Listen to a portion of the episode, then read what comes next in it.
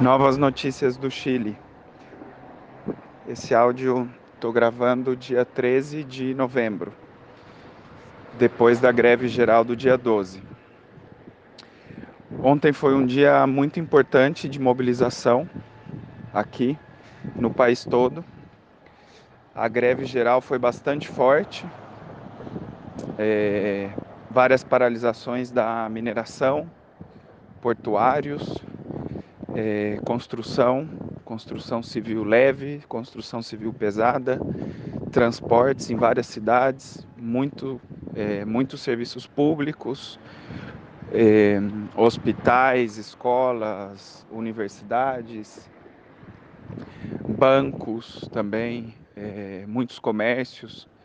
Então foi uma paralisação bastante forte. É, o governo tentou minimizar a paralisação, disse que foi fraca, que o país não parou. É, saiu o subsecretário do interior falando na televisão ontem. Mas essa não é a realidade. É, teve manifestações no país todo, gigantescas. Em Santiago teve uma marcha de manhã convocada pela Mesa de Unidade Social, que agrupa muitos sindicatos e organizações, movimentos sociais. Então teve essa marcha, foi uma marcha muito grande, muito grande. Começou às 11 da manhã, assim, desde as 10, a partir das 10 da manhã já começaram a chegar muitos grupos, várias pequenas marchas de trabalhadores que vinham de muitos lugares da cidade, de muitas prefeituras, é, serviço público, hospitais, muita gente dos hospitais, muitos, muitos jovens, estudantes, é, pessoal do metrô de Santiago, ônibus, enfim, foi uma marcha muito grande. É, essa marcha saiu de, da Praça Itália e foi até depois do Palácio La Moneda, uma, uma, até uma praça que chama Los Héroes.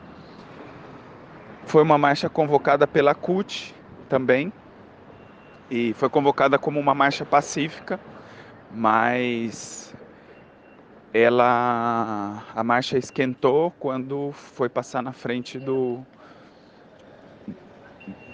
do Palácio La Moneda. Né? Então alguns setores começaram a a tentar romper a barreira da polícia para chegar no La Moneda. Um dos grupos que começou a se enfrentar com a polícia, é, um dos primeiros grupos foram operários da construção civil de um sindicato que chama STU. Eu estava aí perto, então eu vi. Aí a polícia tirou gás de pimenta, já veio o tanque lança-águas e começou a começou a briga aí, né? Então a marcha continuou até a Praça Los Héroes e em algum momento a polícia cortou a marcha no meio, onde está o La Moneda, eles entraram com o guanaco, né, o tanque, o tanque lança-águas, o sorrilho, então eles cortaram a marcha no meio e um setor grande de jovens começou a, a combater a polícia aí nas, ao redor do La Moneda. Essa luta do lado do La Moneda, a uma quadra do La Moneda, foi da uma e meia da tarde até de noite. Né? Eu tive aí às quatro da tarde, mais ou menos, depois, né, eu, sa... eu fiquei um tempo, fiquei até as duas, depois saí, depois voltei umas quatro da tarde e tinha milhares de jovens se enfrentando com a polícia aí a uma quadra do, do Palácio Presidencial. Né? É, tem vários vídeos aí, alguns vídeos que vocês subiram no, no Instagram do PSTU mostram isso. Né? É, as, a, os conflitos com a polícia duraram o dia todo aqui em Santiago desde da uma da tarde até de noite, em Plaza Itália, em vários lugares do centro, nas comunas também, é, nas comunas mais populares, né? Que eles chamam aqui de poblaciones. E, e também em várias cidades foi um dos dias de maior conflito, muitos saques. A polícia prendeu mais de 800 pessoas só ontem eles estão calculando em 340 policiais feridos e vários quartéis da polícia foram atacados.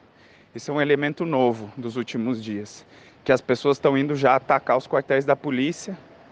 Em San Antônio, que é uma cidade da costa, um antigo centro de tortura militar, que hoje ainda é uma base militar, que chama Terras Verdes, foi atacado e um caminhão do exército foi queimado.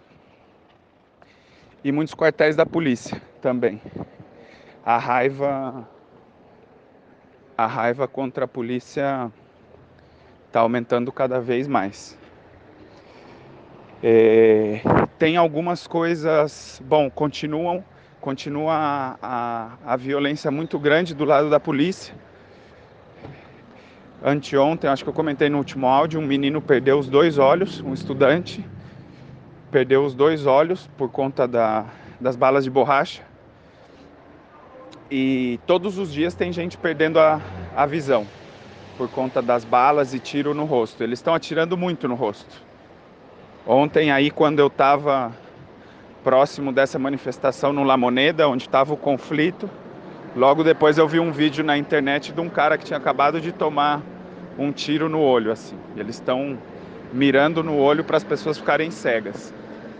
Saiu essa semana saíram vários artigos internacionais sobre isso Saiu um artigo no New York Times, inclusive, falando que a polícia está mutilando as pessoas.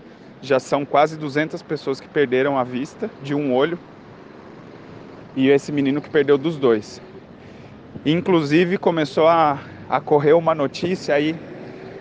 Eu não sei se a fonte é exatamente muito confiável, porque deu numa rádio aqui que a mãe de um menino que perdeu a visão de um olho deu uma entrevista numa rádio e contou que o menino era filho de um carabineiro, de um policial. Então, isso aí também está chegando, está atingindo as próprias famílias dos policiais. Né? É... Então, ontem foi um dos dias mais fortes de mobilização, desde o dia 18, que foi o início, né? Do dia 18 do mês passado. Ontem teve a greve, muitas manifestações, muitos saques no país inteiro, muito conflito com a polícia. É, os métodos de luta e autodefesa da juventude estão avançando muito. Então, assim, as barricadas, é, eles já estão fazendo barricadas com, com é, essas pedras grandes das calçadas, assim. Então, eles arrebentam as calçadas e vão fazendo barricadas para o Guanaco e para o Sorrio não conseguir passar. Em Concepción, ficaram horas assim, é, centenas de pessoas armando uma barricada para o momento do conflito que ia vir mais tarde. Então, muita gente com escudo já, escudos muito bem feitos. Todo mundo anda com máscara e bicarbonato de sódio, não tem ninguém que. Inclusive as pessoas que não vão para a guerra, entendeu? Porque o negócio do gás lacrimogênio já virou. É, já é comum. Existe muita solidariedade entre as pessoas. Então, quando vem uma bomba de gás lacrimogênio, já todo mundo sai oferecendo bicarbonato para os que não têm, máscara.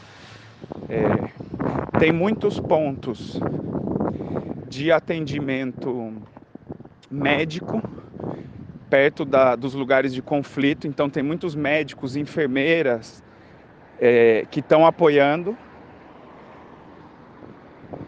os médicos e as enfermeiras também, quando é, eles têm participado das marchas e muitos têm saído tapando um olho, né? É, por conta dos, das pessoas que perderam a visão. Então esse é um dos temas aqui dos últimos dias, é um dos temas mais que mais foi destacado e que mais está chocando as pessoas, assim, esse tema da, dos tiros no rosto, né? É, Bom, ontem saiu. Ah, teve algumas, alguns eventos aqui em Santiago também importantes. Uma das, das é, comunidades aqui que é muito. tem uma tradição de luta muito forte, chama Loermida, está na comuna de Penhalolén. É, é uma comunidade muito combativa. E há dois dias a polícia invadiu essa comunidade, invadiu alguns condomínios das pessoas que moram aí e entrou na casa das pessoas para pegar, para tomar gente presa. Sem mandato judicial, sem nada. Tem vários vídeos na internet circulando. E E essa comuna ontem se levantou completamente. É uma das comunas que está mais agitadas, é um dos bairros que está mais agitados aqui em Santiago. Tem vídeos também que mostram as pessoas na, na, no bairro resgatando presos da polícia. Teve conflitos em um dos quartéis também, onde tinham vários presos. É, que é um setor bem popular. Tem muita repressão também nos setores mais populares. É, a polícia está entrando nas comunas para reprimir com muita força. Bom, o Pinheira ontem saiu na televisão de noite. Primeiro ele convocou o ministro da Defesa para o La Moneda, para fazer uma reunião com ele. Então toda a mídia e todo mundo começou a, a, a conversar se ia voltar ou não o toque de, o toque de recolher, né, o estado de exceção. Estava todo mundo muito preocupado e muito tenso de noite. É... Então Pinheira depois sai na televisão, acho que umas 10 da noite, 11, com um discurso muito frágil, muito frágil. Basicamente diz o seguinte: é...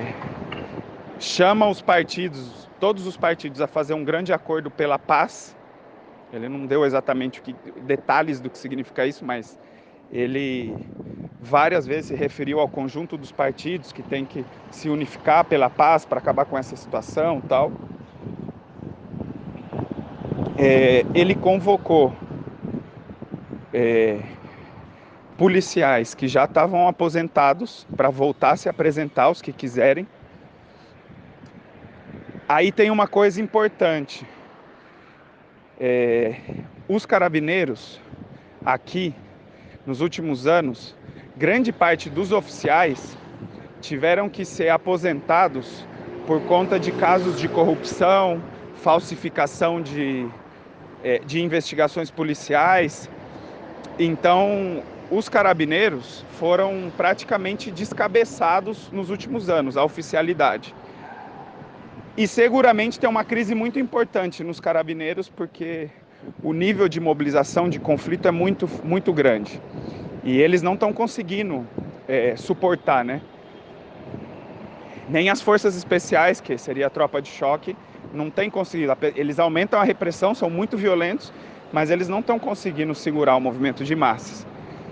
Então o Pinheira chama novamente a oficialidade aposentada, que são pessoas, são, são policiais com muito mais experiência, né? É, e está reforçando, reforçando os métodos de repressão. Também diz que vai começar a aplicar a lei de segurança do Estado contra as pessoas que incitem a violência ou pratiquem violência. A lei de segurança do Estado é uma lei que vem da época da ditadura, que é uma lei praticamente de exceção julgamentos de exceção, é, as, penas, as, a, as penas são muito mais duras.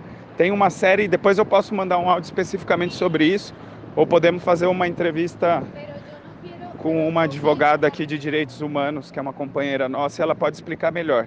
Mas basicamente é endurecer muito a perseguição é, às pessoas que participam ou é, ou mesmo que falam publicamente da, é, da luta, né?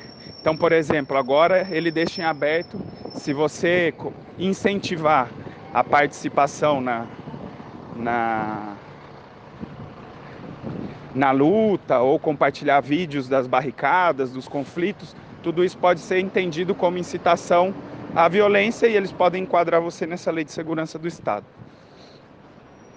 Então essa é uma das coisas aí que o Pinheira falou no discurso dele. A outra coisa, ele fala, ele já avançou em relação à questão da Constituição. Então, há duas semanas ele falou que não, não ia mudar nada na Constituição. Agora ele já falou que tem que fazer uma nova Constituição e que essa nova Constituição seria submetida a um plebiscito para as pessoas votarem, se querem ou não. E eu acho que basicamente o discurso, acho que tá, eu esqueci alguma coisa, mas basicamente os, o centro do discurso foi esse. Ninguém sabe exatamente, sim, ficou muita gente ficou em dúvida. Tem um grande debate aqui na imprensa, inclusive, do o que, que significou o discurso dele. Se mostra uma grande debilidade. Obviamente, o governo está bastante frágil, né? E ontem foi um dia de muita mobilização, conflito que eles não conseguem controlar. É, mas tem um grande debate se, na verdade, ele está preparando uma, um novo toque de recolher, um novo estado de exceção. Provavelmente, o ministro da Defesa ontem disse que ainda não existia condições dessa, desse toque de recolher, que significa colocar os militares na rua de novo. Não se sabe por que, se existe uma crise dentro do Exército, é, não sabemos exatamente por quê. Ou se eles estão preparando mesmo para intervir de forma muito mais dura daqui a alguns dias ou semanas. Né? É, mas o governo está bastante fragilizado, já começam a existir divisões dentro da, dos próprios partidos que representam a burguesia. É, o partido do Pinheira RN, Renovação Nacional, a UD, que é outro partido de direita, já tem várias divisões entre eles de como atuar nesse processo. A direita está pedindo mais repressão, principalmente o Bolsonaro chileno, que é o CAST, que é um é um cara que tem tem audiência assim na classe média, nos setores da burguesia. Né? Foi um dos candidatos presidenciais que teve maior votação no, o, na última eleição presidencial. Ele está pedindo endurecimento, né? E então essa situação do governo, assim, nós não sabemos se vai caminhar, se a política deles vai ser sacrificar o Pinheira, cabeça do Pinheira, e chamar novas eleições, porque se Caio Pinheira assume o ministro do interior, que é um Zé Ninguém, então provavelmente vai cair também, e a presidência do Senado ter, teria 120 dias para chamar novas eleições. Então isso seria o mais provável se Caio Pinheira, em algum tempo, ter novas eleições. O que poderia acalmar um pouco os ânimos, tentar desviar a luta para dentro da institucionalidade. Ou a outra saída que vai ter o governo é uma repressão muito mais dura. Isso também é uma possibilidade, né? É, mas nós não sabemos exatamente para onde vai. O governo está bastante fragilizado, isso é, é nítido assim. É, ontem também um, uma coisa interessante aí. Bom, aqui já tinham queimado duas ou três sedes da UD, que é esse partido de direita. Ontem em Valdívia, que é uma cidade do sul, entraram em, na sede da Democracia Cristã, que é tipo um PMDB daqui, partido de centro, né? E, e, entraram na sede do Partido Socialista, que é como se fosse o PT aqui, né? O partido da Bachelet. Entraram na sede, saquearam as coisas para fazer barricada. então isso é interessante, porque antes estavam atacando só as sedes da direita, agora estão atacando também as sedes dos partidos que aprofundaram o neoliberalismo aqui, né? Que supostamente são de centro e centro-esquerda. Então é isso. Vamos ver, vamos ver o que, que vai, vai acontecer. É... O processo não vai parar. As pessoas ontem, depois da declaração do Pinheira, saíram em todas as comunas batendo panelas. E a repressão vai continuar. A perseguição provavelmente aos ativistas vai aumentar. Mas o governo está tá numa encruzilhada importante aí, está numa encruzilhada importante. É isso.